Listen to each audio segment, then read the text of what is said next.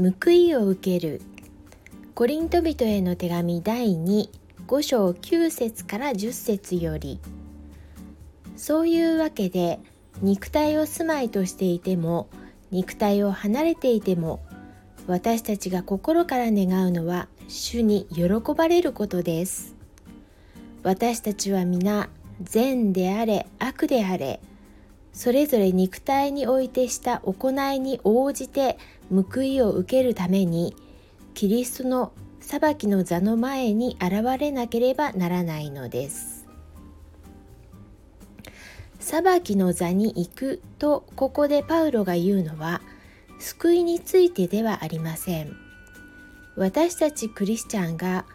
どのように神を喜ばせたかという査定を受けるとの意味だそうです。